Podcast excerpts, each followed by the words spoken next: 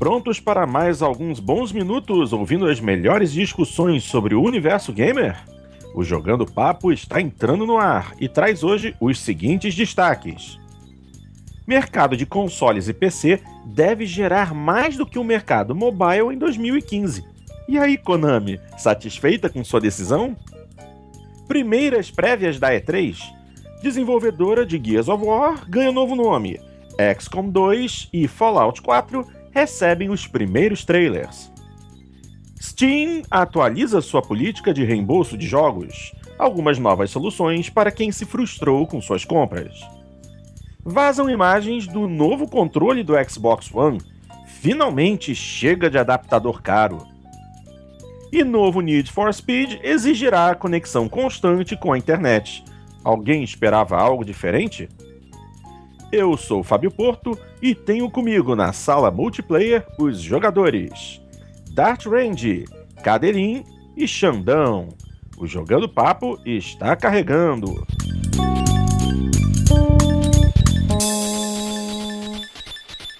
Alô, alô, alô, minha gente! Sejam muito bem-vindos a mais essa edição do Jogando Papo, o podcast onde não basta jogar, é preciso debater. Começando agora o programa número 62. E, obviamente, a primeira coisa a fazer é girar pela mesa redonda e descobrir o que cada um está jogando. Começando, claro, pelo meu querido Dart Range. Fala, Dart, o que, que você joga, doutor?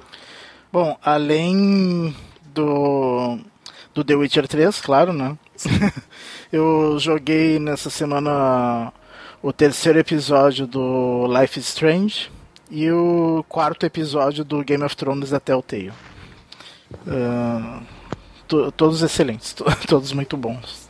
O The Sim. Witcher e esses dois também. Que beleza, né? Finalmente se sentindo, se sentindo bem em gastar dinheiro, né? Você, é, na verdade... o episódio, você curtiu o episódio 3 do Life is Strange? Porque eu acho que a, foi a recepção mais morninha que teve até agora. É, eu gostei, eu gostei. É, me surpreendeu um pouco o final do, do episódio. Eu, eu, gostei dele. Show de bola. E você, doutor Cadeirinho, o que você anda jogando? Olha, eu tenho jogado bastante. Eu joguei bastante o The Witcher 3. Uhum. Depois eu, eu, joguei mais um pouco do The Witcher 3. E mais recentemente, tava jogando bastante The Witcher 3 também. eu devo admitir que desde que o The Witcher 3 foi lançado, eu só joguei esse jogo. Desde e? o lançamento dele. E, e, e esse é o maior elogio que eu posso fazer a ele, entendeu? Porque para um jogo me prender dessa forma, sem, sem que eu tenha vontade de pegar outra coisa, tem que ser muito, muito, muito bom. E o The Witcher 3 merece eu tô aí com acho que 90, 90 e poucas horas de jogo. Não terminei ele, acho que sinceramente ainda deve faltar aí pelo menos um terço do jogo, inclusive, para terminar. É um jogo muito grande, muito denso, com muito conteúdo. É, para mim, ele reúne todos os requisitos que fazem um jogo memorável. É o primeiro jogo, na minha opinião, há quem diga aí do Bloodborne, né? Mas para mim é o primeiro jogo dessa geração realmente memorável. É, pois bem, que bom. Então só mesmo Witcher 3? Mais nada? Desde é que faz tempo que eu não, eu não gravei o último programa e nós perdemos um anterior, né? É, antes disso, antes do lançamento do The Witcher 3, eu vinha jogando Banished, que é um jogo até antigo, mas eu não, não tinha jogado muito dele, que é um joguinho é, como se fosse. Ele é herdeiro do Settlers, uhum. é um jogo de simulação ali de, de comunidade. É um settlerzinho, uma escala um pouquinho menor, que é interessantezinho, assim. Mas desde que o The Witcher 3 foi lançado, só ele mesmo. Tá certo. E Doutor Xandão, finalmente com a sua voz de veludo devidamente corrigida, não teremos mais ninguém fanho falando. E aí, Xandão, o que, que, você joga? Digi primeiro digital, depois você pode falar do físico. oh, finalmente, cara! sem, voz de traveco. Bom demais! cara, o que, que é aquilo daquela gravação? Eu é. ri muito, cara. Acho que foi a gravação mais engraçada do mundo. Eu parecia a Marília Gabriela falando. Meu Deus do céu. Pior que agora que tu falou, eu me lembrei que, que parece mesmo. É, ué. Que que é aquilo? Eu, eu no começo falei, não, é, não sou eu, não é possível. É, Bem, o que, que eu estou jogando? De digital, adivinha? Witcher 3 Witcher 3, Witcher 3 e Witcher 3. É, pessoal de bom gosto nesse grupo aqui. É, é, não, eu não sou não, que eu não jogo isso. Que jogo sensacional, eu faço minhas as palavras do Cadelin. Cara, é o melhor jogo dessa geração até então. É, realmente, Ah, eu também o acho. é Com folga. sensacional. A história é muito perso- os personagens são muito bons. Tudo ali no jogo é feito com esmero, assim, é louvável da CD Projekt Red, cara. Uhum. É um jogo, assim, que se torna obrigatório até mesmo pra você, pô, tu que não gosta. Você, você pegar, eu garanto que você vai curtir muito o jogo, tá? Tá, vou pensar no assunto. Não, e, e- e até a empresa em si, às vezes a gente se foca tanto nos jogos, mas, mas assim, existem poucas, e, e eu digo isso até com uma certa tristeza, mas existem poucas empresas de jogos é, é, eletrônicos que eu, que, eu, que eu admiro, assim, pelo, pelo cuidado e pela atenção, pelo respeito que tem ao consumidor. A, a Rockstar seria uma delas, a, a Valve é uma delas, a Blizzard também, em certa escala. É, mas a CD Projekt é um espetáculo. Desde, a, desde que foi. Desde que foi criada, desde o primeiro The Witcher. A, a atenção com a comunidade, a, conteúdo, a quantidade de conteúdo gratuito é, verdadeiramente novo, quer dizer, coisas que não foram, que Sim. você percebe que não, não eram coisas que foram excluídas para serem ofertadas depois, mas que realmente foram desenvolvidas posteriormente. O, o feedback com a comunidade, a quantidade de atenção que eles dão pessoalmente até, os, os desenvolvedores, embora a empresa tenha crescido muito, mas que eles dão pro pessoal. Eu lembro no primeiro The Witcher, quando ela ainda era relativamente pequenininha, era o primeiro jogo deles, e eu entrava no fórum, é, eu, eu conversava com os caras, é, eu- quer dizer, pelo menos por, pelo perfil, né, pelo avatar que se dizia eles, mas não, não tenho motivo para duvidar disso, né? Os próprios designers, os próprios lead directors, é realmente um- eles são muito muito cuidadosos, né? Foram, eu acho que 16 ou 18 DLCs gratuitos que eles prometeram por conta do atraso, né, no lançamento. É, pensa em que empresa que faz isso. E não é assim, qualquer coisinha que eles estão dando, não. Eles deram uma missão inteira nova recentemente. Como, um, Sim, como parte desse ali. pacote. Então, e mesmo até as coisas que são cosméticas, como por exemplo, uma roupinha nova para um outro personagem qualquer lá, é coisa que a gente tá cansado de ver as empresas cobrando na live, na PSN, por, por, por esse tipo de coisinha idiota. E os caras estão lá dando de graça pra você, ó. Tá, tá aqui, pronto. O personagem agora tem uma nova roupa se você quiser. Então é realmente muito legal. Não, é sensacional. Tanto que eu vou deixar vocês aqui e vou voltar pra jogar lá. Sim, é. Mas é. De, de digital isso. E por incrível que pareça, esse jogo me tirou dos analógicos, cara. Não joguei nada de board games nesse final de semana até agora. Tô só no, no Witcher 3 mesmo. É, É, eu até, até joguei sábado passado, de tarde, joguei um- uma partida de X-Wing. Jogo de miniaturas, não um X-Wing digital. É, Eu tava pensando aqui, eu digo, você, você revisitou esse antigo. Não. É, Eu tava até me lembrando aqui. Eu acho que o É. X-Wing foi o quê? 95, 96? É, Não, por a gente nunca ia jogar uma coisa tão antiga. é, Dart nunca ia jogar esse jogo em 95. Que é. isso? A não ser que fosse um remake. É o X-Wing jogo de miniaturas. Star Wars. santo Deus. E eu lembro que quando eu joguei o X-Wing pela, pela primeira vez, eu, eu estranhava porque eu morria nele o tempo inteiro. Eu tava me irritando aquele jogo. Eu, sabe, não durava nada a porcaria da, da, da nave. Eu digo, o que que tá acontecendo nesse jogo? Aí depois é que eu fui perceber que, na verdade, é, você tinha que ficar mexendo nos escudos da nave, assim, sabe? Então, se o teu adversário via de frente, você tinha que converter toda a energia pro escudo da frente, porque senão ele dizimava mesmo. Aí depois que eu aprendi isso, até que o jogo ficou jogável, porque antes de eu me tocar disso, era, era iniciar a missão morria eh, o tempo inteiro. Esse e o TIE Fighter, era a mesma coisa. Aí que eu me liguei, eu digo, ah, tem um sistema aqui de gerenciamento de escudo. Tá certo.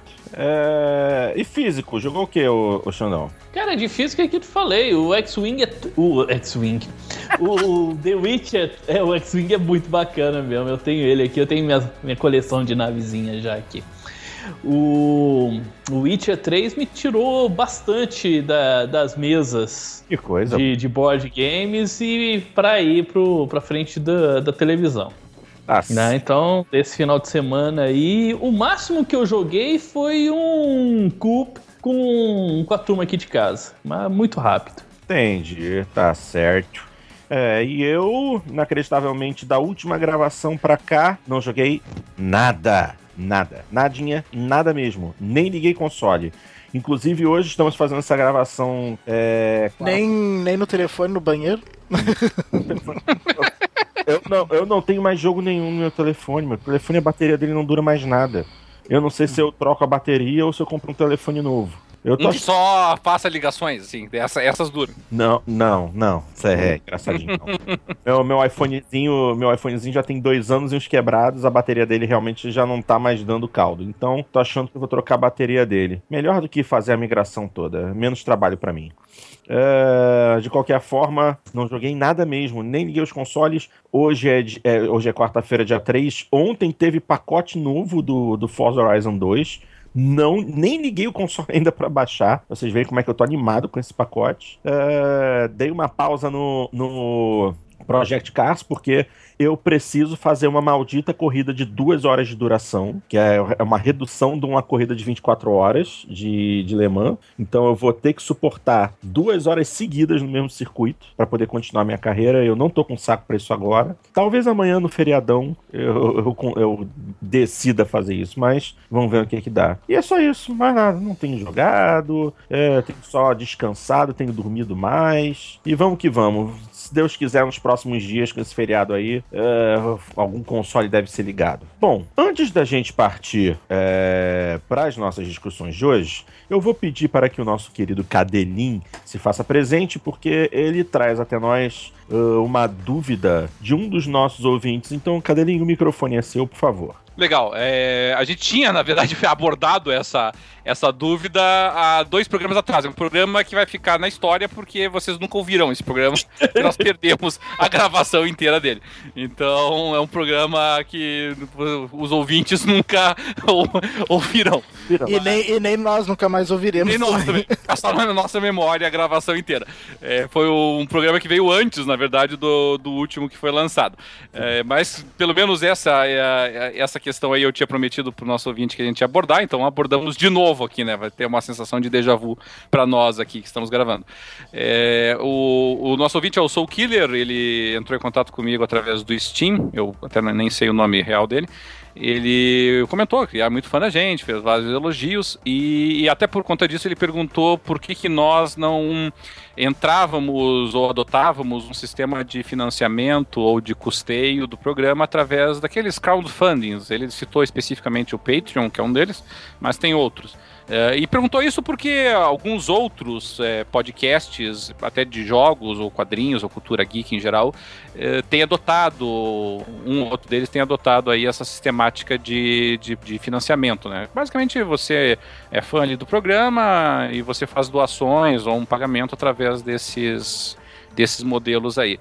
Uh, aqui até posso até adiantar minha opinião e posso abrir a palavra para os demais. Uh, me parece, eu já tinha até comentado com o Sol no primeiro contato que eu tive com ele, que assim tem vários motivos pelos quais nós nunca nos interessamos por isso. Em primeiro lugar, porque é, é um programa amador, afinal de contas, nenhum de nós aqui é profissional de rádio, nem jornalista, nem coisa parecida.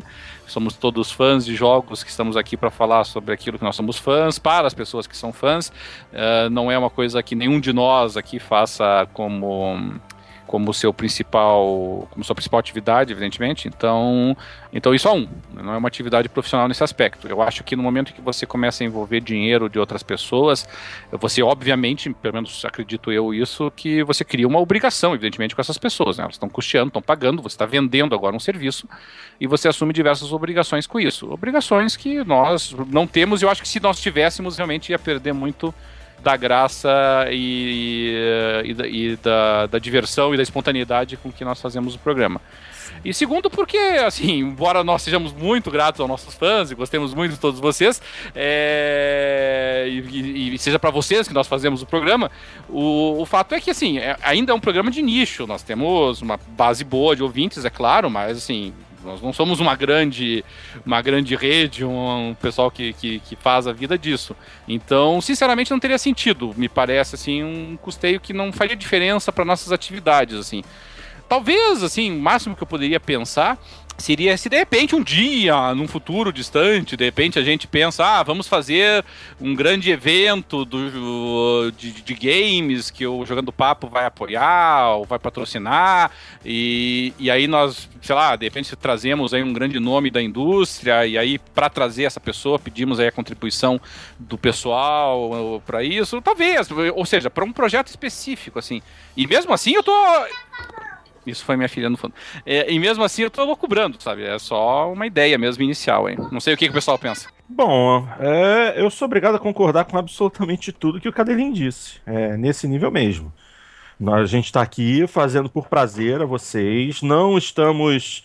Não, não tem nenhum profissional aqui, não tem ninguém diretamente envolvido com a área de games, somos todos amadores que gostamos do assunto e gostamos de ficar falando abobrinha a respeito dos assuntos. Não tem ninguém aqui que possa chegar e falar é, com 100% de certeza de tudo que está sendo comentado no programa. Acho que não tem ninguém assim em qualquer canto da, da blogosfera, cara. Uh, é, sim, sim. que pode falar 100% com certeza. É. Eu acho que a gente até tá acima da média, por isso. Tá. Tá. que você vê de opinião desinformativa. Mas mas assim, isso, isso não exclui que futuramente, como o Cadrinho disse, isso não exclui que futuramente a gente adote esse modelo para algum evento em especial, ou até mesmo se de repente uh, surgir um compromisso maior da equipe em querer fazer algo com ainda mais qualidade, e isso vai demandar é, que todo mundo tenha um equipamento de gravação parecido, microfones e tal. Mas no momento realmente não, não é o nosso foco. Não é o foco da equipe. É, até porque o nosso servidor é um, é um preço bem bem barato, a gente paga por ano, uma anualidade que dividido entre nós fica bem bem barato. Então eu só vejo uma necessidade de talvez buscar esse tipo de financiamento se por um acaso crescesse muito a base de ouvintes que, come, que, que nos forçasse a, a pegar um plano mais parrudo e bem mais caro, daí sim, daí talvez tivesse alguma necessidade de tentar, de tentar uh, obter dinheiro para poder arcar com esse custo, né? Mas por enquanto não, não é necessário. Exato. É, e, e, e, por isso mesmo, eu até gostaria de ressaltar aqui que eu, eu não vejo nada de errado nas, não, não tem nada em alguns podcasts que façam que adotem isso até como custeio mensal deles, como, como suporte das atividades básicas deles. Ah. é, porque a proposta é outra. É, a proposta, às vezes até a dimensão do, da atividade deles é outra. É, nós ainda somos realmente amadores, nós somos ainda pessoas que estão aqui, é, que reservam um tempinho aí do, do seu dia, em prejuízo da, da de, de, outras atividades, de convívio familiar, de convívio pessoal, para a gente gente ter essa, esse momento aqui entre nós e com os nossos ouvintes. É, mas existem outros podcasts que têm outra proposta, que fazem disso até uma atividade central, muito importante na, na vida deles, e é compreensível pelo tamanho, pela dimensão, pela proposta, pelo que eles oferecem, suponho que, que justifique, né? Mas ainda não, não é o nosso caso. Alguém gostaria de adicionar mais alguma coisa? Não, né? Então, meu querido Soul Killer, é, eu, eu agradeço a você pelas palavras que você proferiu ao nosso querido Cadelinho. É, é sempre muito bom saber que é, nossos ouvintes estão, estão satisfeitos e curtem nos ouvir, curtem nos acompanhar. É isso que move a gente. A gente assim, é isso que move a gente. A gente gosta de estar aqui, mas saber que tem gente que curte aquilo que a gente faz também é, é muito importante. Você viu, você viu aquela mensagem do Ale Acosta, acho, lá no, no PXB, no último podcast lá? Vi, vi, é, Aquela foi uma declaração muito legal, né? Achei muito bacana. Sim, sim. É, eu acho até que acho até que vale a pena dar, dar uma lida nisso, porque realmente uh, o que ele escreveu foi muito bacana. O Ale, nosso, nosso querido ouvinte Ale Acosta, ele escreveu assim: é, galera, vocês não têm ideia de como jogando papo é importante para nós. Já tinha visto no Beyond Pod que o episódio 61 foi lançado hoje de manhã, antes desse post, mas não faz mais isso não. Vocês nos deixaram muito mal acostumados toda semana com podcast e nos deixam quase duas semanas na espera do 61. Ou seja. já explicamos! já, já explicamos a razão.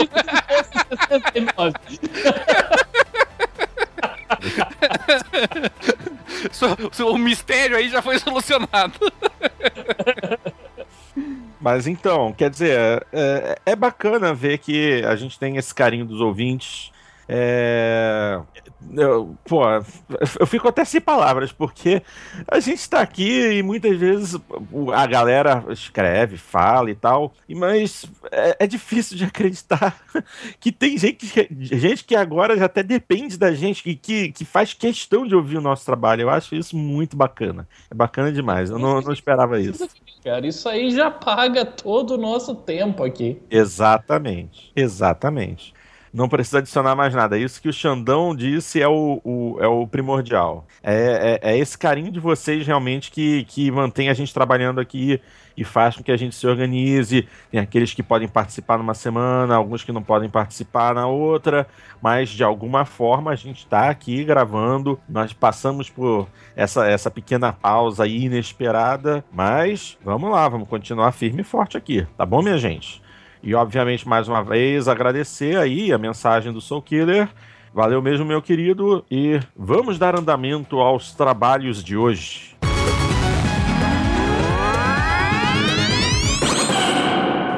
Primeiro tema a ser discutido é o mercado de consoles e PC deve gerar mais dinheiro, mais lucro do que o mercado mobile que andava tão em alta. Isso é muito bom de ver.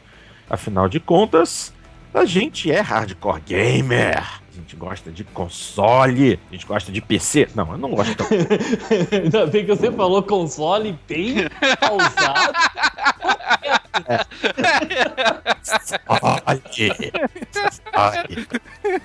pra não deixar dúvidas. primeiro, primeiro começa com um hardcore, depois vai pra gosto de console.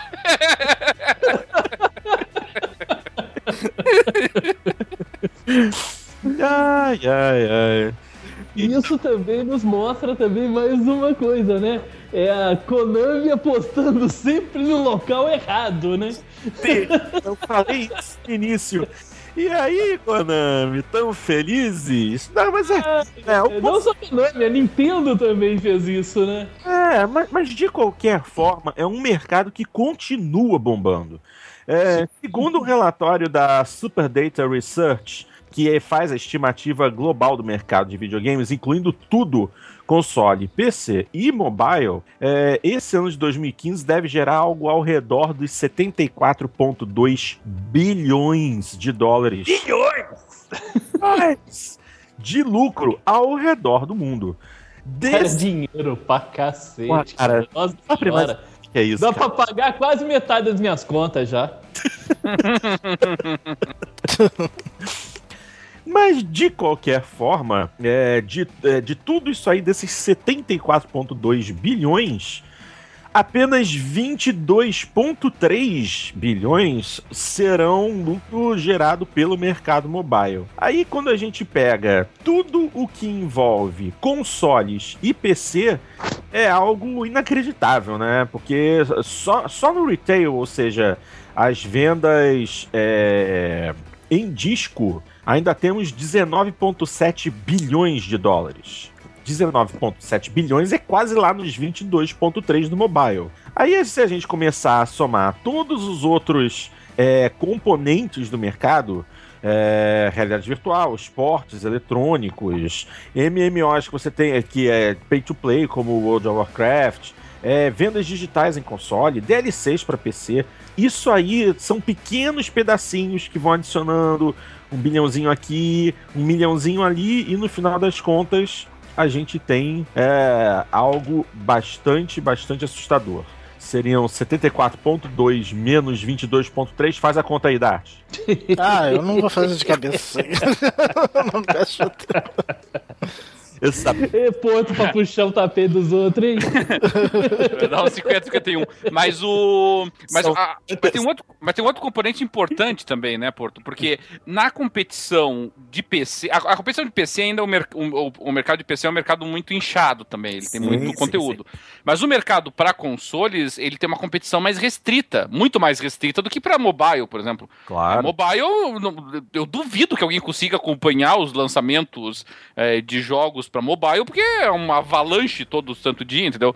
Uhum. Então. É, e fora o fato de que, assim, eu, eu, eu, tem coisas que eu não entendo, por exemplo, na, na, na, na Apple Store, por exemplo, lá no. na, na, na na, na App Store lá da Apple, você uhum. pega é, e você tem assim o mesmo jogo, obviamente o mesmo jogo, sendo vendido, por exemplo, com oito ou nove nomes diferentes. Eu, eu, eu, não consigo entender exatamente isso, mas ele só complica ainda mais o, o troço que já é confuso. Para você encontrar alguma coisa, sério, é, eu jamais consegui encontrar um jogo na App Store uhum. que eu tenha procurado, que eu tenha assim, ah, tava olhando ali, passeando pelo diretório e achei ele. Não, eles, eles ficam perdidos naquele limbo. Todos os jogos que eu tenho na para celular, que não são muitos, aliás, ou para tablet, são jogos que eu, uh, que, eu, que, eu, que eu filtrei, que eu fui pesquisar, que eu encontrei alguma dica em algum site, alguma revista, porque no próprio, no, no, no próprio dispositivo é virtualmente impossível você separar o joio do trigo, assim. Então eu, eu acho que é um mercado. Eu não vejo, eu nunca vi, já falei isso várias vezes aqui, eu nunca vi o mercado mobile como um mercado promissor, assim, talvez só pelo fato de que o investimento dele é baixo, relativamente falando, com relação aos outros, porque a competição é brutal. Você, para você se tornar esquecido lá é facílimo. É, para você não ser esquecido, você tem que ter um, um, uma empresa grande por trás, o que não é a grande maioria dos casos. Um ou outro um ou outro grande título tem no mobile, mas. aí no meio que você tem de, de, jo de jogos menores e clones desses jogos menores, o caso daquele daquele título Trees, que você tem que ficar é, juntando os quadradinhos, fazendo a soma dos valores até chegar um determinado... E o Flappy Bird, quantos clones tem também? Pô, quantos clones teve Flappy Bird? Quer dizer, o mercado mobile, ele mexe muito dinheiro, mas assim, muita coisa também que o povo, de repente, compra no impulso ou compra porque não sabe. Dificilmente é, pesquisou muito antes de adquirir um determinado jogo. O mercado de jogos para console e PC é algo é. completamente diferente. É, você pensar aqui, é que obviamente eu não domino tanto o mercado mobile, mas assim, vamos pensar em, em quantas empresas, é, pequenas empresas, digamos assim, é, sem que tenha uma grande empresa por trás aí financiando ou patrocinando o lançamento, quantas pequenas empresas conseguiram se projetar ou conseguiram crescer é, é, com base é, em, jogos da plataforma mobile, entendeu? É muito pouco para a quantidade de jogos que nós temos nesse, nesse setor. E, uhum. e ao contrário do que acontece, por exemplo, no PC ou na, no console, que às vezes empresas muito pequenas conseguem fazer um sucesso estrondoso e crescer. Nós já falamos de uma delas. A CD Projekt era uma empresinha polonesa minúscula quando lançou o primeiro The Witcher. É, e não é a única. nós temos vários exemplos lá. O pessoal do Dear Esther, o pessoal da. É, que mais que a gente pode acrescentar? A própria Telltale. A Telltale no início era uma empresinha muito pequenininha e foi crescendo. Então, eles têm. Eu, eu vejo o mercado de console, o mercado de PC ainda muito mais promissor para você crescer e se, e se afirmar no mercado do que o mercado mobile. Ah, isso aí sem dúvida, sem dúvida nenhuma. O mercado mobile ainda é mesmo para aqueles que não têm condição de investir muito, os indies principalmente. Se bem que agora a gente está vendo um, um, um, uma boa movimentação dos indies para dentro do mercado de consoles. E você, você acha que está vendo isso ainda? Eu não estou vendo mais isso não. Não, eu tenho visto. Tem, tem surgido bastante joguinho indie interessante nos consoles. Eu, eu, achei, eu achei que na, no final da geração passada, a partir ali de 2010, 2011, nós tínhamos um cenário muito mais interessante do que nós passamos a ter com essa nova geração. Ah, isso é verdade. Ah, eu, eu, lembro, eu lembro, por exemplo, assim, tanto, toda a onda, principalmente que a, vamos falar aqui do console que eu tenho, com o PlayStation 4, é, toda a onda que a Sony fez e que até me agradou muito em cima de, ah, porque vamos dar suporte ao indie, vamos dar suporte ao indie, blá blá blá blá. Eh, se você entra na, na, na na loja da Sony ali no PlayStation 4 ou até no PlayStation 3 e procura pela seção de indies, primeiro, boa parte do que eles chamam de indies lá, de indie não tem nada. E, e segundo, a quantidade é muito pequena, não é uma quantidade grande de, de títulos, não. E num console aí que já tá fazendo aniversário de novo no segundo semestre, sinceramente. É aquilo, né? Também tem o seguinte, é 3 vindo aí, é, certamente a, a Sony e Microsoft vão querer fazer aí mais, um, mais uma mexida com o lance de indies é, é coisa de momento. E normalmente o momento é a E3 que eles vão querer. É, que a gente vai ver os comerciais tudo e achar que isso tudo bonito vai ser lançado em pouco tempo, né? É, exatamente. Vai ser a mesma ladainha de sempre. Mas. Mesma ladainha, os vídeos tudo montado, os é, jogos rodando, ro rodando em, em PCs é, super potentes, né? E a gente fica achando que aquilo tudo vai rodar, que é uma beleza nos nossos consoles domésticos. Mas ainda ah. assim eu vou tirar folga no trabalho para poder assistir tudo. eu, go eu gosto de ser enganado na E3. Quando é que é? E3 é? Dia 15 começa. A maioria das conferências é dia 15, né? Então eu vou tirar folga dia 15. Ai, ai. Sim. Dia 15 cai em que dia? Segunda-feira. Ah, que aí. que dia bonito, né? Que dia gostoso. ai, ai, santo Deus. Eu acho que eu vou ter que ver o compacto depois, não tem jeito. Ó, a gente ah, vamos fazer uma petição online para que as grandes é, conferências aconteçam no sábado. É, petição online, cara, é tão útil que é. nem cinzeiro em moto. uma, vez, uma vez eu assinei uma do tal do Avast, da Avast não, Avast é o programa de. Ah, é, minha, mas, tem, mas tem um negócio de petição online que tem um nome parecido com isso. E avisa, Vesa, Vast, sei lá. Ah, eu, eu, eu, assinei uma vez, os caras me enchem a minha caixa de e-mail pedindo pra eu assinar salve. Só o, você o... virar alvo de spam, cara. É, é petição mesmo. online é, é igual buzina em avião, cara. Não vale pra nada. Salve carrapato siberiano, do, enfim. buzina em avião e, e, e cinzeiro em moto. eu tenho que cortar o microfone pra continuar rindo aqui.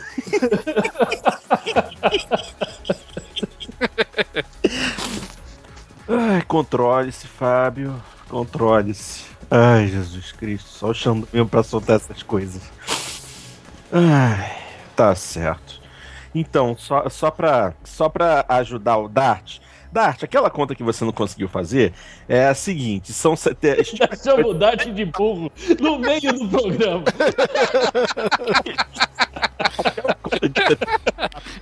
Aquela conta de subtração. nossa, nossa ouvinte de 8 anos de idade aqui tá mandando a resposta. Então, todo, aquele somatório, na verdade, para é, console e PC são 51,9 bilhões. Na verdade, nem isso. Console e PC serão 30,3 bilhões. Porque aí a gente também tem que descontar é, coisas acessórias, como realidade virtual, esportes eletrônicos, conteúdo de jogos em vídeo, uh, DLCs, DLCs para PC? Não, não, DLCs para PC entra, DLC para PC entra. Ou seja, jogos físicos e digitais e downloads para PC. Isso aí gera 30.3 bilhões ainda assim acima dos 22.3. E vocês viram a parcela que é do free to play e MMO? É, é considerável. Monstruosa. 2,7 bilhões é, muita coisa, muita coisa. Não, não, é. Não, é o. É o 8.7. Né? É o 8.7 free to play MMO. O, play to, o pay to play MMO é que é 2.7. Ah, é, free Os com mensalidade arrecadam menos do que os sem mensalidade. Tá certo, tá certo. Só vendendo coisinha. E, e não, o, o, os joguinhos de, de rede social, os joguinhos de Facebook também assustam. 7,9 bilhões. Não, mas assusta o... muito, porque o tanto que aparece na minha timeline no Facebook pra jogar, né? isso me assusta demais. Bom, mas o, o- o- só. da minha filha, os que a minha filha joga no tablet, assim, a minha filha mexe bastante. O meu tablet praticamente é monopolizado pela minha filha com os joguinhos dela. E, e os joguinhos dela, assim, em tese, eles são gratuitos, entendeu? Só que daí ela começa, pai, desbloqueia não sei o que aqui pra mim e tal. Aí você vai, a cada desbloqueio desse, do, tipo, uma coisa que libera, assim, duas telas no jogo, custa 3 dólares, 4 dólares. Aí você vai de 3 em 3, assim, o troço vai longe, cara. É, filho. É. Sim, sai muito mais caro do que os com Muito. mensalidade. Inf- Nossa, infinitamente mais caro. Gente, nós precisamos inventar uma maneira sim de fazer dinheiro fácil. O pessoal que faz jogo descobriu o, o- o- a galinha dos ovos de ouro. A gente tem que descobrir Cara, a galinha dos ovos de ouro. Não fala isso, não. Se o Vitor tivesse aqui, ele tava te dando porrada, cara. Então, se tivesse voando dinheiro na- nele, né? Os caras ralam pra cacete sei. pra tentar colocar jogo no mercado. É, é, eu sei. Tô, tô de zoação, pô. Tô de zoação. Agora, uma coisa que é legal, né, cara? Você viu aquela nossa amiga, a Ana Ribeiro, né? O, o, o joguinho dela, né? O Pixel Rifted, né? Que vai pra É, E3. não, é, não é Rift mais, né? Mudou o nome. É, não é mais Rift, né? É Pixel Pixel Rifted. Isso. Exatamente. Que bacana, né? Que participou com a gente aí num podcast aí. Não, não tem muito tempo, né? Que a gente tá falando desses indies. Foi o. O sucesso dela, esse jogo dela tá tendo uma, é, uma recepção muito boa. Sim. E vai- foi selecionado para ir para E3. Muito bacana. Parabéns pra você se estiver escutando a gente. É. Isso aí, isso aí.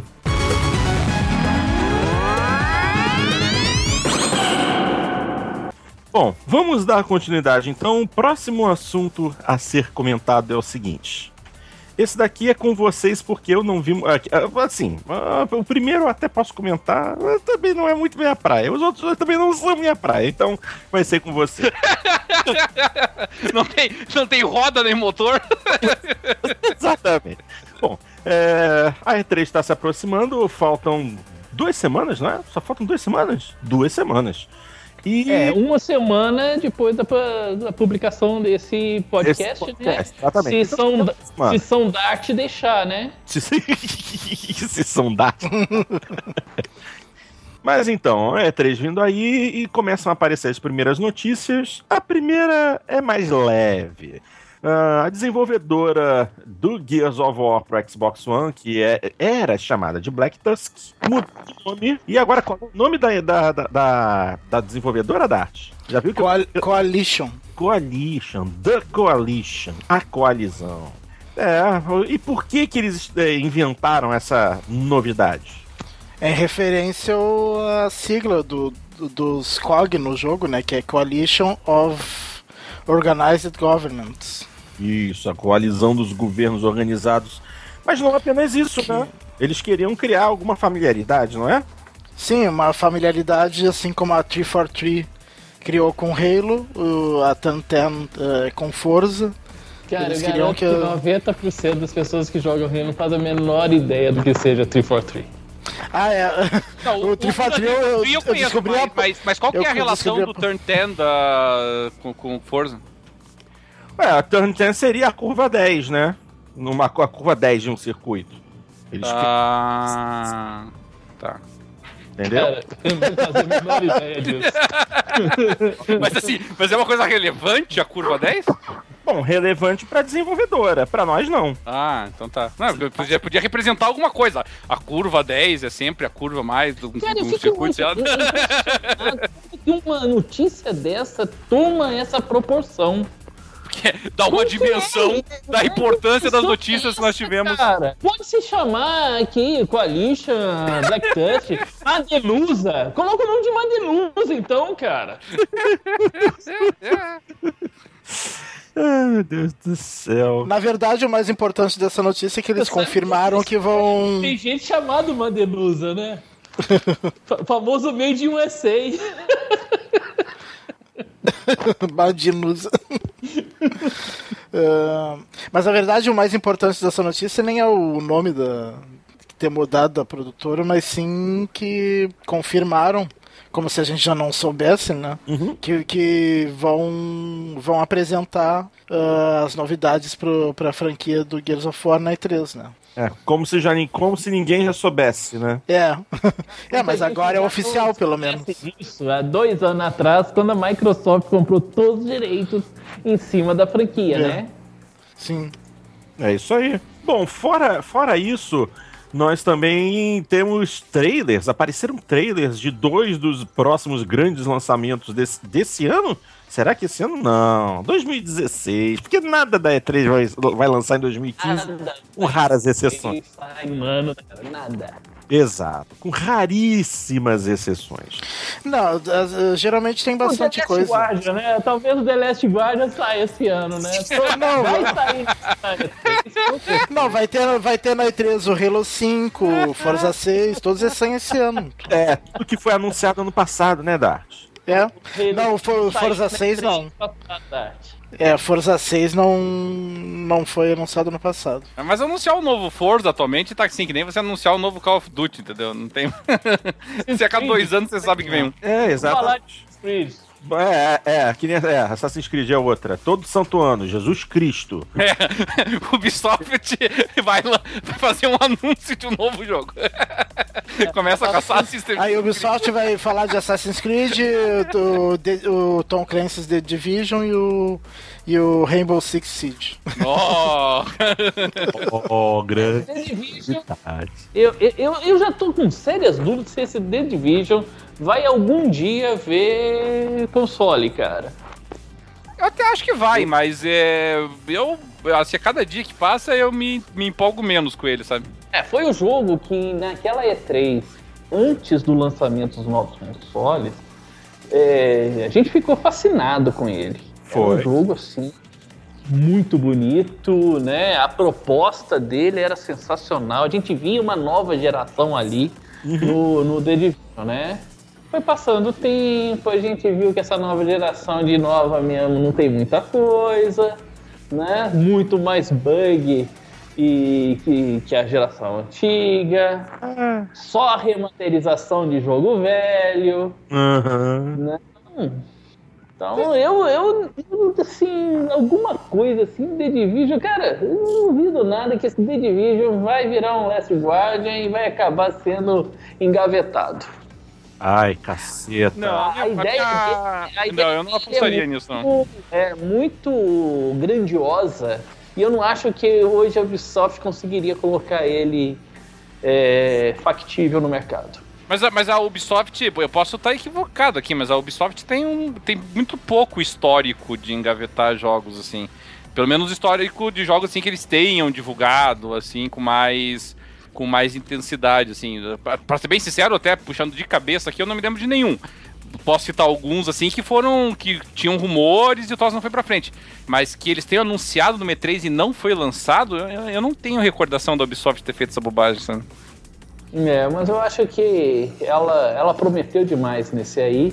E pra não sofrer igual aquele outro que ela que ela prometeu, vai ter sair até a segun, o segundo dele, né? Que prometeu muita coisa e acabou não.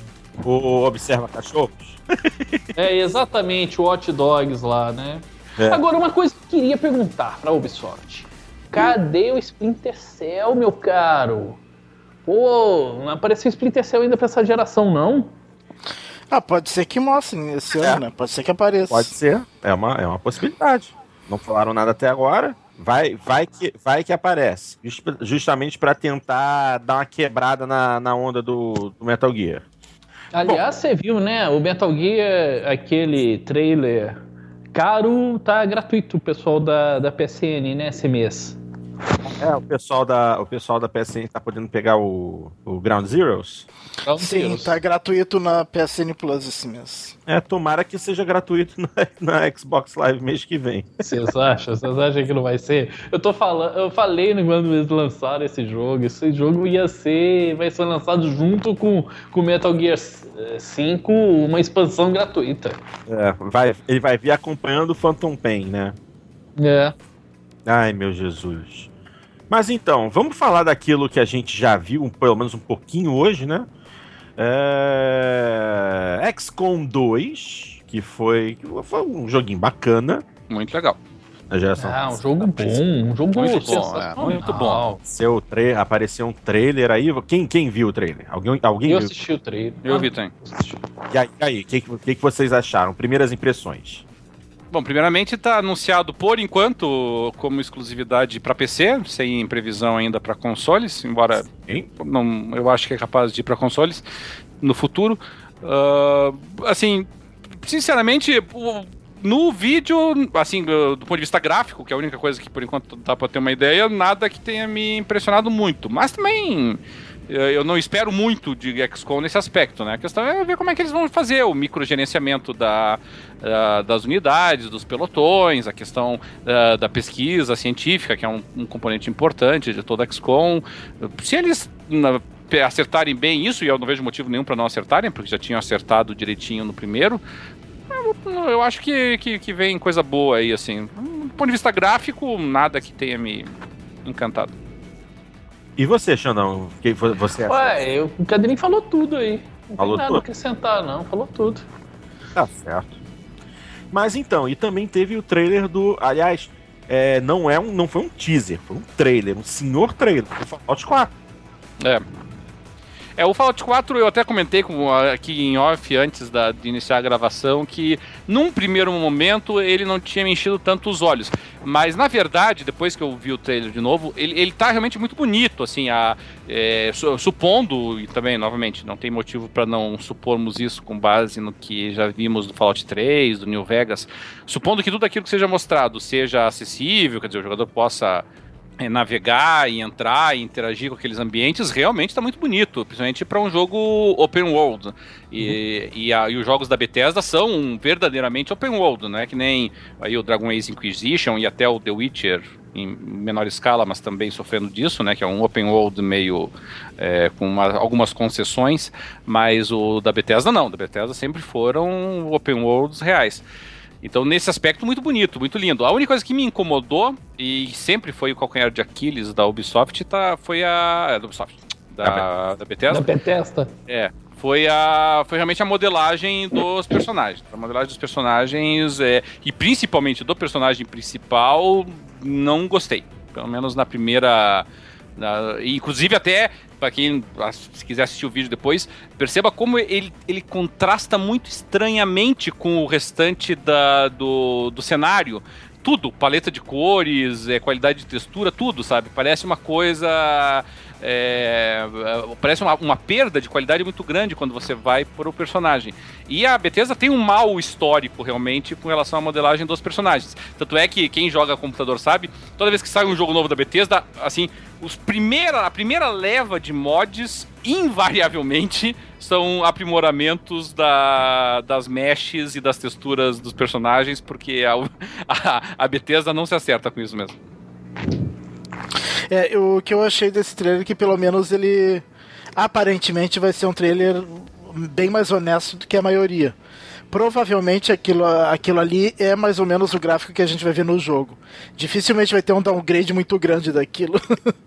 Porque pelo que a gente viu ali é coisa que perfeitamente se enxerga nos consoles. Ah, sim, atuais, sim. sim, sim. Cara, eu acho aquela, Não é mentiroso, pelo menos, não. Eu acho aquela ambientação do, do Fallout sensacional, cara. Ele é num. é, não não seria no futuro, não, né? Ele ali é como se tivesse tido uma.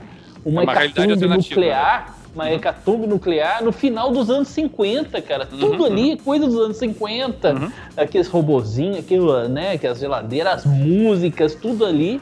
E teve um- uma, um, né, uma guerra nuclear ali, ali os, sobreviventes. Eu acho sensacional essa É. ambientação do, do Fallout. O- se me permite a, aqui a, a intervenção de fã e, e, e nerd aí de Fallout, é, ele é no futuro, na verdade. Só que é um futuro no qual, digamos assim, o, o- nesse aspecto ele é uma realidade alternativa, porque ele é um futuro no qual a, a, a evolução cultural e, e, e parte da tecnologia ela não evoluiu muito além da visão que a década de 50 e a década de 60 tinham do futuro.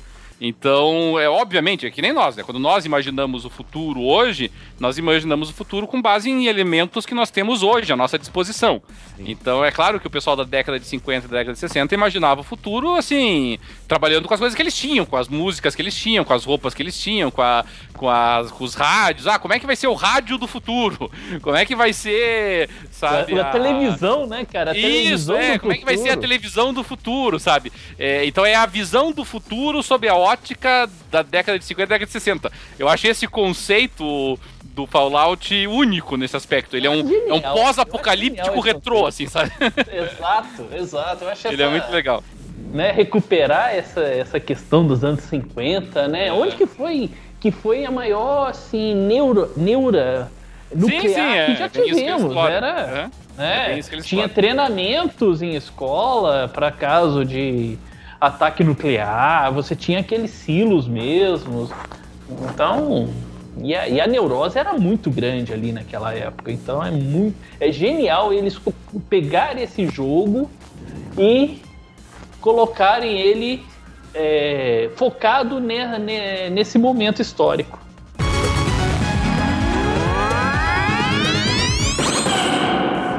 Vamos em frente então, porque agora algo mais sério, uma notícia mais séria no, no, no mercado gamer. É, vamos falar agora de PC, mais especificamente de Steam.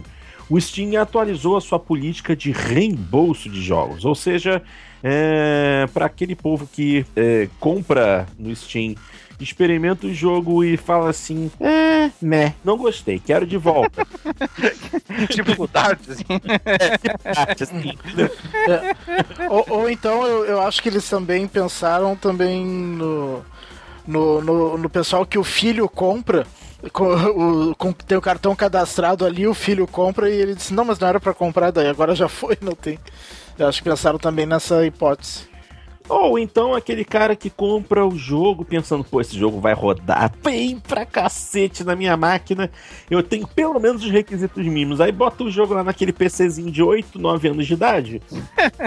Vídeo, que graças a Deus não tem Steam. Uh, aí o jogo não roda ou roda mal pra cacete. O cara fala assim: ah, não, tá injogável, assim não dá. Quero meu dinheiro de volta. Claro, existem limitações, tem regras, né? Criaram algumas regras interessantes. A regra inicial diz que é, no prazo máximo de 14 dias, o jogador pode pedir o dinheiro de volta. Só que o jogo só pode ter sido jogado por duas horas ou menos. É porque senão ia ter muito malaco em 14 dias, pegando o dinheiro de volta, zerando o jogo.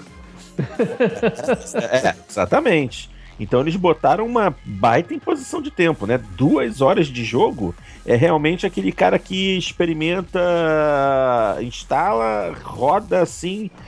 É, mais ou menos, mais ou menos, mais ou menos, quero dinheiro de volta. Tem que ser assim. É, mas, mas, é, eu acho isso um pouco arriscado pra Steam, porque do jeito que tá indo as campanhas de Call of Duty, Logo, logo o cara consegue zerar nesse tempo, viu? Em 40 minutos venceu o jogo.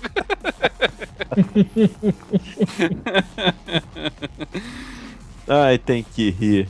Tem limitações também na questão de DLC. Uh, por exemplo, uh, o reembolso para DLC será aprovado se o jogo não tiver sido jogado por mais de duas horas e o DLC não tenha sido consumido, modificado ou trocado. Ou seja, você baixa o DLC, mas não pode usar o DLC. Se você usar o DLC, você consumiu ele, aí você não pode mais devolver. O que é, o que é engraçado, porque o Steam, como regra, quer dizer, você pode até mudar isso, mas como regra, no momento em que você adquire o DLC, ele já faz a instalação automática do DLC ao jogo ao qual ele está vinculado. Você teria que desinstalar daí manualmente depois. É, você tem que desinstalar o DLC. Mas não tem sentido, por que você vai pedir reembolso? Bom, só se for numa situação como a do Dart, né? Em que a pessoa comprou por equívoco o DLC. Talvez uma situação como essa. É, exatamente. É, é que às vezes o pessoal compra jogos achando que o jogo é, é, é, é, o, é o jogo full, né? E é, e é apenas um DLC. Mas assim, o cara tem que ser muito pateta pra isso, porque o Steam ele faz uns 3, 4 alertas na tela pra você. isso aqui é um deles. ah, mas tem gente que não lê alerta. Alertas, vai ter tem... soprando assim. É que tem gente que não, não gosta de ler essas mensagens. Vai clicando em OK e pronto. Olha, vai o choque aqui por 4 reais. Aparece, é aparece um monte de pop-ups ali, no final um vermelho, o tamanho da tela. Você realmente tem certeza que quer comprar isso? Mas um pouco só mata colocar, ó. Pra você jogar isso, precisa desse, ó. É, gente. Mas, mas, assim, eles estão querendo cobrir um santo sem descobrir o outro, né? Mas isso acontece realmente. Mas no Steam é impressionante. Mas eu lembro em lojas físicas, cansei de ver, por exemplo, o pessoal ia comprar lá, por exemplo, The Sims. Aí a criança queria comprar lá o The Sims certo, que é o que tinha que comprar, que era o original. E aí o pai e a mãe, não, mas esse The Sims aqui tá mais barato, era uma expansão. Leva a expansão, não vai rodar, né? É um moscão, né? É, gente, muita gente sofreu com isso. Parece palhaçada, mas muita gente sofreu com isso. É, minha gente. E basicamente é isso. Quer dizer, por um lado é legal, por outro lado ainda tem muita coisa a se explicar. Existem situações e situações que ainda precisam ser devidamente é, clarificadas por parte da Valve para que uh, essa experiência de devolução de dinheiro online funcione. Porque também tem as questões da carteira Steam, cartão de crédito, muita coisa ainda precisa ser devidamente explicada. Aí, vocês viram que especificamente para o Brasil só, só tem reembolso se pagar por PayPal, Visa, Mastercard ou JCB, que sei lá o que, que é isso. É que daí eu acho que eles estão enviando o boleto, se, né? É, se pagar por boleto, Visa Nacional, Mastercard Nacional, Ita PagSeguro, Itaú Online, Banco do Brasil Online, American Express Nacional, Hipercard, Boa Compra Gold, Diners Club Nacional e Aura, não, não Nossa, tem reembolso. respira, Dati, vai morrer aí. É que eles... Não tem reembolso. É que eles já estão vacinados com o público brasileiro. Ou seja, é, o, é, o, é, as formas de pagamento que tem internacional, né? Você, você, viu aquela, aquela notícia eh, que saiu lá do Japão, lá que os policiais japoneses estão aprendendo português para advertir os brasileiros quando eles cometem infrações? Que coisa mais vergonhosa, cara. Que coisa horrível. É, a que ponto que pariu, viu? ou, ou seja, eu nunca vou poder pedir reembolso, porque eu não consigo mais comprar nada pelo PayPal no Steam por causa daquele, daquele bloqueio lá do, do, do Itaú, que o Itaú bloqueia a compra que é em, que é em dólar, mas que o preço está em real, coisa assim. Que bosta. Que vários cartões de crédito fizeram isso. Não é só Itaú, tem vários outros cartões que É, eu não, eu não cheguei a ter problema, mas eu, eu fiquei sabendo mesmo. Mas eu achei que é. essa altura do campeonato já tinham corrigido esse troço. Né? Olha, eu nunca mais tentei, mas uh, eu acho que não corrigiram, não. Oh, beleza. Então eu não consigo pagar nem pelo PayPal e nem direto no Visa ou Mastercard. Eu tenho que sempre pagar pelo Boa Compra ou PagSeguro. Ou... É. Eu, eu, vou dar uma assim. estudada nesse troço aí, Dart. Aqui, como eu nunca tive esse problema, eu nunca chequei isso. Mas eu vou dar uma olhadinha. Mas não é possível. Tem que ter alguma forma de... De, de ponto... É, que parece que saiu alguma coisa do Banco Central e daí os daí os bancos uh, resolveram, alguns adotaram, outros não, alguma coisa assim, por, por causa do. Pelo fato de o preço aparecer em real, mas na verdade a cobrança ser em dólar. É, é uma compra internacional, né, que você está é. fazendo, é. e na verdade estão colocando como se fosse nacional. É, eles fazem uma. É, é na prática eles estão fazendo uma estimativa de valor na conversão. É. Você pode. Mas assim, o, o, o, Steam permite que você veja o preço em dólares, se você quiser também. É só mudar nas configurações. Não tem nenhuma dificuldade com relação a isso. Sim, é. Mas uh, parece que essa resolução é justamente por isso que muita gente. É, comprava, aparecia ali o preço em real e na hora da fatura por causa da diferença de cotação. Aí o dólar ia parar em 3,2 é, em duas é, semanas. É. Acabava é pagando mais. Exatamente então. isso, porque nunca bateu o valor que está falando em reais com o valor que vem na fatura do cartão de crédito. E ainda tinha o, a incidência do IOF, né? Que aumentava consideravelmente. É, mas o, mas assim, mas isso, isso vale para várias outras operações também e quer dizer, por exemplo, pegar, você vai fazer uma reserva em um hotel no exterior no booking.com, por exemplo. Ah, não, mas aí não tem daí não tem problema, porque é uma compra realmente internacional, né? Sim, mas, é, mas, mas o Booking também projeta o valor em reais ali para você, entendeu? Só é, mas é com base numa num, num, num câmbio provisório, assim, num câmbio estimado. Sim, é, é que ele, ele dá mais ou menos uma estimativa, mas é que é diferente, porque ali no Steam dá a entender que o preço é aquele mesmo. É, uh. Na live na PSN era assim também, tanto que a live e a PSN nacionalizaram totalmente a cobrança, né? Mas eu, eu, é eu às vezes eu acho que essa, essas coisas é, é, quase um atestado de, de, de, de burrice nossa, entendeu? Porque eu, eu nunca tive nenhuma ilusão com relação a isso. Eu sempre tive a, a noção exata do que, que significava os valores que estavam sendo colocados ali, e inclusive a incidência do IOF sobre o. É, é, é a mania de, de nivelar por baixo, né? Tratar todo uhum. mundo como imbecil. É, é o que eu é. penso, na verdade, mas enfim. Ai, santo Deus. mas é, é verdade, tudo que a empresa acaba fazendo isso. Querem um exemplo pra, de passar raiva?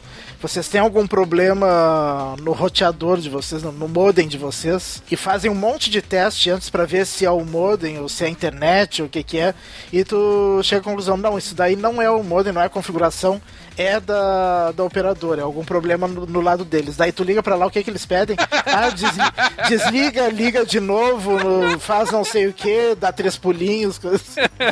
Eu me lembro que o Luquito uma vez falou que, que ele já che... que quando ele ligava para reclamar de alguma coisa, ele dizia Uh, olha, e não vou testar nada, não vou dar três pulinhos, nada, porque quero resolver isso aí, porque o problema é de vocês, não é, não é no modem, não é na configuração nem nada.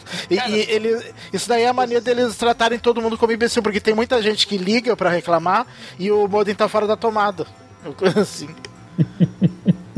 Então, porque sempre tem o, é, é que, uma é parcela vezes... de imbecis tratam todo mundo como imbecil. É, que às vezes né? o consumidor supera, né? Lembra? É uma coisa bem antiga, mas lembra aquela vez lá que, a, a, que foi divulgado, não sei se foi proposital ou não, mas era uma era a central de atendimento da Microsoft e, a, e, e era uma, uma, senhora ligando que estava reclamando porque aparecia no Windows lá aquele aviso de que o Windows que ela estava usando era uma cópia era uma cópia pirata, né? E aí o, a dificuldade do cara para explicar para ela que ele não podia dar suporte aqui não tinha produto original, sabe? E ela indignada com o troço. é complicado, troço. Ah, eu me lembro disso. É complicado. É, e por causa disso eles acabam é. fazendo esse tipo de coisa, né? Como tem muita gente que, que fica surpreso que, que, que o valor não é aquele que aparecia, Daí, para evitar esse problema, resolveram bloquear para. Vamos pegar, um, né? vamos pegar um exemplo próximo. Eu, a, eu não sei, a Amazon tá enviando jogos pro Brasil ainda ou não? Às vezes envia, às vezes não envia, não sei qual é o critério. Tá a, a, a, Amazon é de lua, né, cara? É, mas assim, é. o motivo da Amazon foi também por causa disso, né? Os brasileiros parece que não conhecem os seus próprios correios, ficavam dizendo lá que não tinham recebido o produto, a Amazon dava o reembolso e aí o produto chegava 10, 15 dias depois, entendeu? É, porque estava preso nos Correios. E aí, de tanto que isso aconteceu, de tanto cancelamento que a Amazon recebia, eles pararam com o troço, claro. Porque... Não, o que, o que a Amazon passou a fazer é cobrar o imposto antecipadamente. A Amazon cobra o é, imposto. Ela, ela incluiu Sim. o imposto porque tinha muita gente que se sentia assim, é, surpreendido porque é. a compra dele foi, foi tributada. tributada, meu Deus, foi isso. É, surpresa. É, é mas, o, mas o maior motivo dela ter feito isso não, foi, não é por isso. É, é justamente para não ter esse atraso todo. de Porque o, o atraso, quando chega aqui no Brasil, é a alfândega, né? Porque eles eu vou ter que dizer isso aí, eles não cagam nem saem, da, nem saem da moita, né? Eles não liberam, mas também não tributam. Daí fica 3, 4 meses lá é, parado. Claro, claro. É. O, o, certo seria, ou eles vêm tudo e tributam tudo, ou se não tem condições, vai liberando e, e é, pega para mostrar. Eles não podem não... ficar com um objeto preso tanto tempo, é. né? Mas aí você tem que entrar com mandato de segurança, o Diabo A4. É, e quem é que vai fazer isso por causa de um pacote que custou 50 né? dólares? É. Então, para a maioria das coisas, não, não, não adianta. E fica mesmo, coisa pequena, você não vai, vai entrar com mandato de segurança por causa disso, né? É, mas uma coisa é o seguinte, a gente vê essa, a gente que compra muita coisa de fora, importa bastante, a gente vê o, o, a repercussão disso.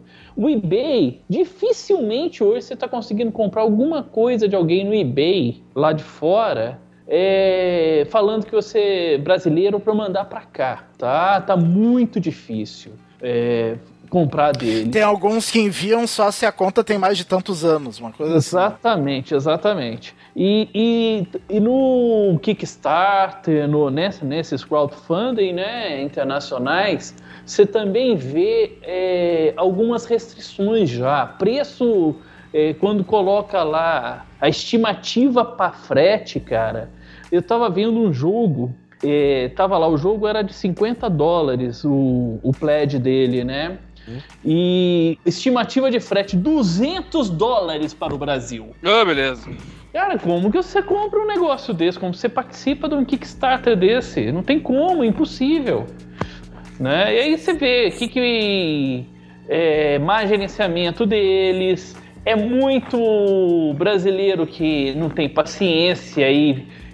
Cara, se tem um problema com um brasileiro comprando no exterior, você vê isso no Facebook. Os caras fazem a compra hoje e já estão começando a mandar e-mail hoje para eles perguntando código de rastreio, se já chegou, que é isso, que é aquilo, tá demorando. Demora 15 dias já, enche de e-mail de novo. Ah, mas eu não né? posso. Mas nesse aspecto, sabe, eu não tiro a razão. Quer dizer, não no dia seguinte, né? Mas eu não tiro a razão em parte deles porque não tem que demorar muito. Não demora assim no resto do Brasil, eu, do resto do mundo. Eu, eu tava conversando com o pessoal da. Eu tive em Nova York recentemente, eu tava conversando com o pessoal da BIH, que é uma loja. De, que é uma loja especializada em fotografia e tudo mais, mas eles sim, têm bastante sim, eletrônicos. Como o Celso falou, B-Age. B-Age. É, o, e eu tava conversando com o rapaz lá e ele falou: é, o pessoal não encomenda muito lá no Brasil porque o imposto lá é caro. E eu falei: eu digo, o problema não é nem o imposto. Porque se fosse só o imposto, isso é resolvível, entendeu? É, tu te programa. Só que o problema é, não é o imposto, o problema é que você não pode confiar nem na alfândega nem nos correios com relação a prazo de entrega ou até mesmo a entrega, entendeu? Então, Sim. aí fica difícil, né? Você não consegue contar com os caras. Correio, cara, como que Correio perdeu credibilidade? Hoje é, é, é arriscado você mandar e ficar esperando qualquer coisa para eu correio. tive dois, eu tive duas encomendas minhas que o Correio mandou uma mensagem para mim dizendo que tinha extraviado, que eu tinha que entrar com Não, um pedido é. administrativo lá de reembolso. Tá extremamente arriscado fazer compra com Correios. É, tá complicado. É, sério. E, e, pedido com rastreio, com tudo, entendeu? Sumiu. Com tudo. Simplesmente desapareceu. Não, não, eu, eu toda, toda a minha vida, eu sempre que eu comprei coisa pro Sedex, era assim, 99% das vezes, mandavam num dia, chegava aqui no outro. Isso 99% das vezes.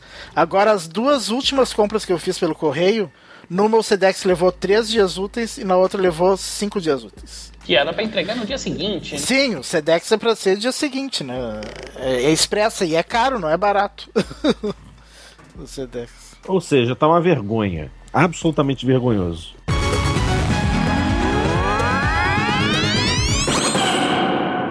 Pois bem, minha gente, vamos para os últimos destaques e esses dois últimos são bem curtinhos o primeiro é sobre o novo controle do Xbox One, que de novo não tem muita coisa, na verdade.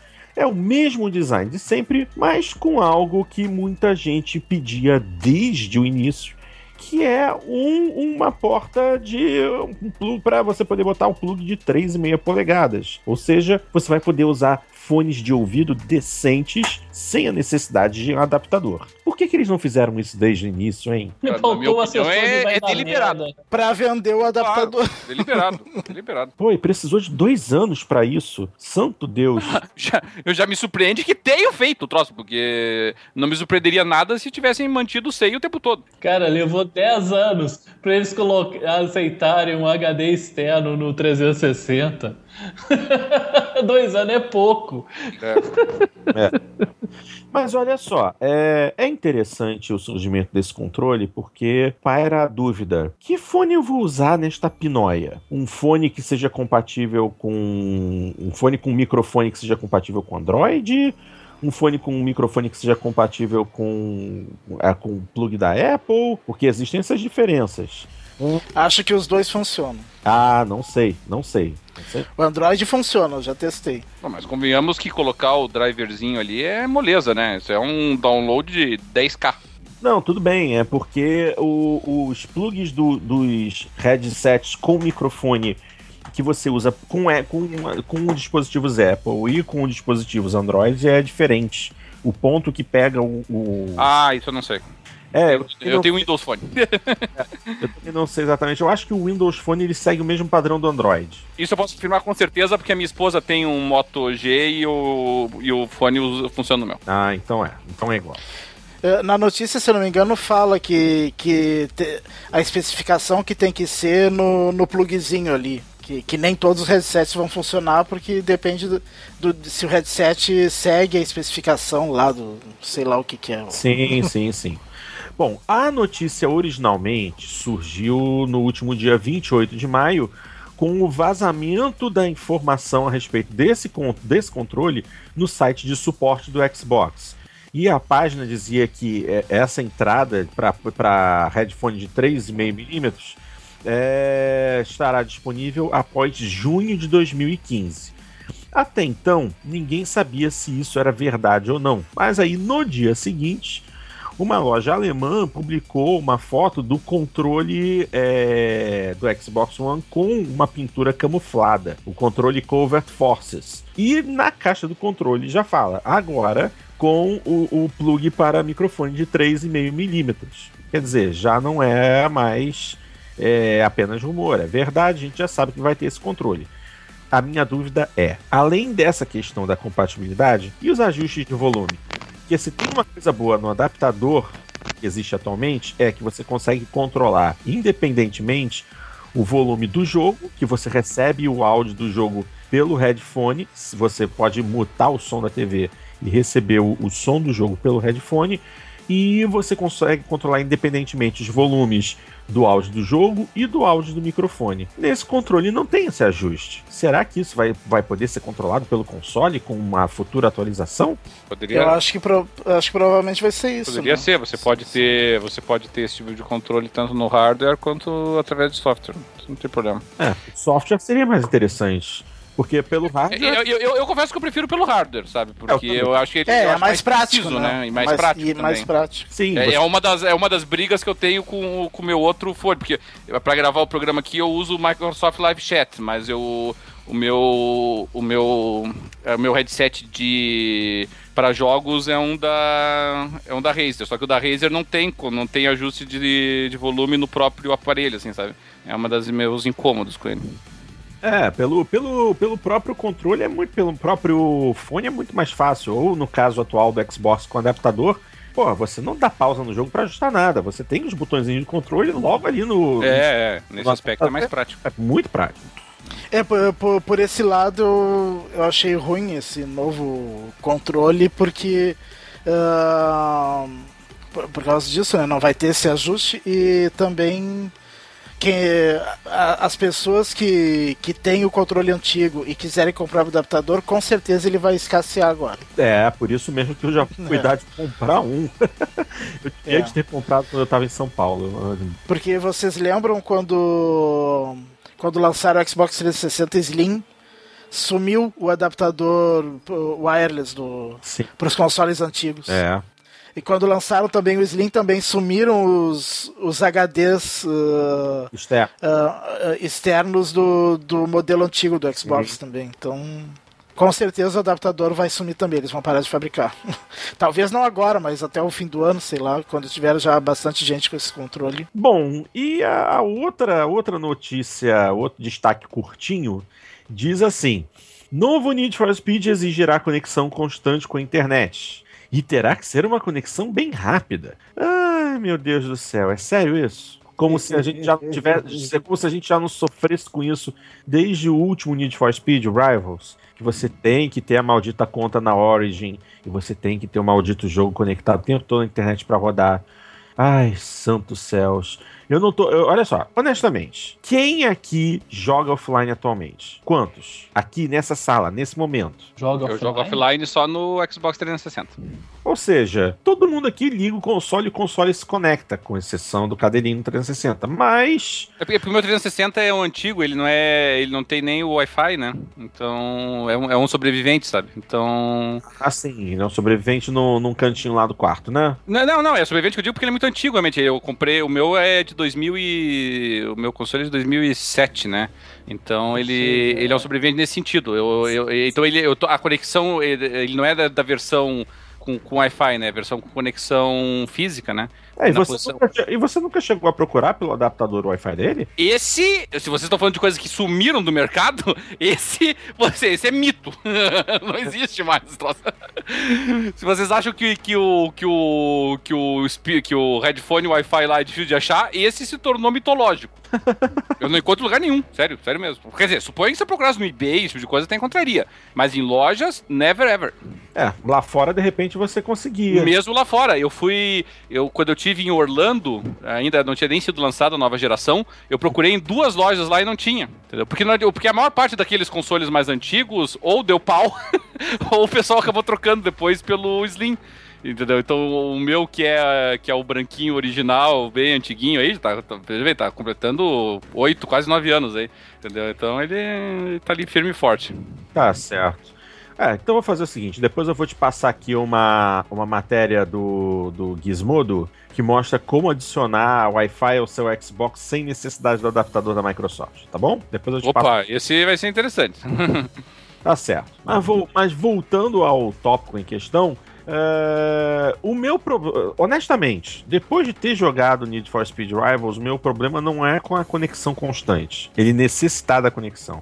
O meu problema são os malditos servidores da Origin que são muito instáveis. Entendeu? Do tipo que você tá no meio de um jogo online, aí a, aí a sala toda congela, você vai para uma tela dizendo que o seu servidor está sendo migrado, aí, mostrando, aí vai mostrando o nome de cada um dos participantes da sala, indicando migração, migrado com sucesso, migrado com sucesso, até que pra, pra você saber assim, olha os caras que se ferraram junto contigo.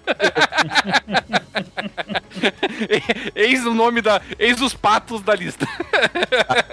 Mas, mas se você acha isso ruim, eu digo, piora. Porque no Rivals, depois que todo mundo tava migrado, você começava a ouvir o barulho do jogo rolando, mas a tela ainda não tinha voltado pro jogo. E tudo. E quando voltava, voltava pro meio da, do, do evento que tava acontecendo e com você parado. Ah, tendo que acelerar tudo de novo. Tudo de novo. Ah, oh, beleza.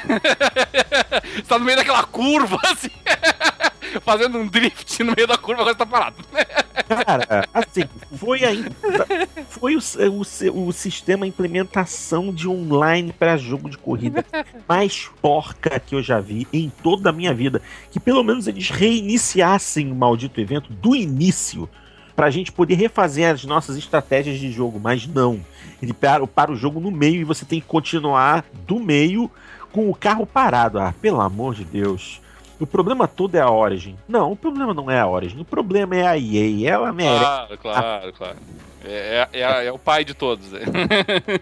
É. Embora a Origin no, no PC eu até não tenho muitas reclamações, não, assim, sabe? É, eu não, eu, com exceção do. Mas daí não foi problema da Origin, né? Eu tinha. Eu jogava o The Sims pelo, pela Origin e realmente é, foi complicado, mas daí o problema não foi da Origin. E, mas com ela até para PC eu nunca enfrentei problema não, sabe? Ah, que bom, sorte sua. E só para fechar essa informação, também vazou a possível data de lançamento do jogo durante um pequeno período do, do último dia 28, é, apareceram os detalhes do jogo na página da, da Xbox Live no PC. E, ao que parece, esse próximo Need for Speed deve sair no dia 3 de novembro. Tá lá a data: 3 de novembro. A informação, inclusive, mostra o nome dos, dos, das maneiras diferentes de se jogar. Speed Style, Build, Crew e Outlaw. Até lá, vamos esperar um trailer decente na E3 porque aquele teaser me irritou. A única coisa que prestou no teaser foi aquele Porsche verde. De resto, tô nem aí. Certo? Esse vai ser mais um Need for Speed que eu não irei comprar. Somos dois. ah, eu, eu, vou esperar os reviews. Eu vou esperar os reviews. Porque no final das contas eu gostei do Rivals. Eu gostei do que veio antes do Most Wanted. O meu último Need for Speed foi o Most Wanted e não foi o último Most Wanted. Foi o primeiro. O primeiro Most Wanted. Santo Deus. Cara, provavelmente também foi o meu último. Esse primeiro. É, eu, eu, tive o Carbon também, mas eu acho que o Carbon veio antes do Most Wanted, né? Ca Nossa, o Carbon é lixo demais. É lixo demais. Nossa senhora, lixo é demais. cheira. Ai, santo Cristo. Ah, só de lembrar isso já me dói. Pois bem, minha gente, é... e fechamos com os, os, tópicos de hoje. Gostariam de adicionar mais alguma coisa ou posso partir para o fechamento do programa? Da minha parte, tá ok. Passar Para... régua.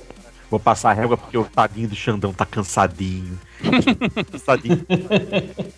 Xandão quase dormindo, coitado. Então, então, em homenagem ao Xandão que está quase dormindo, tadinho, tá cansado. Eles vão jogar a culpa tudo em cima de mim esse programa ter acabado rápido. Sim. Então, você já falou o suficiente, então tá bom. Erro. Então, vamos chegando ao final de mais uma edição do Jogando Papo, fazendo nosso jabá básico, começando pelos queridos parceiros do PXB, a maior comunidade brasileira de Xbox, que é um dos lares do Jogando Papo, além de um excelente fórum voltado a todas as plataformas de games, em especial ao Xbox, sejamos sinceros. Já é um usuário? Maravilha! Ainda não? Então vai lá criar o seu perfil, participe das discussões, deixe seus comentários sobre o programa na nossa seção de podcasts. É só chegar no www.pxb.net.br. Também temos que falar dos nossos amigos do Renegados Cast, um podcast cheio de energia, feito para agradar os fãs da zoeira. Então vai lá no www.renegadoscast.com é, curtam, ouçam, curtam e compartilhem com a galera. Também temos que falar dos nossos queridíssimos amigos da Torre dos Gurus, um site com tudo que o público geek e nerd busca, além dos podcasts que são sempre muito divertidos com seus temas muito doidos. Então não deixem de visitar a torre. Vão lá no www.torredosgurus.com.br. Só para fechar, não deixem de enviar suas mensagens, dicas, sugestões e críticas para o nosso endereço eletrônico que eu canso de repetir, jogandopapo@jogandopapo.com.br. Mandem as participações em áudio, estamos esperando.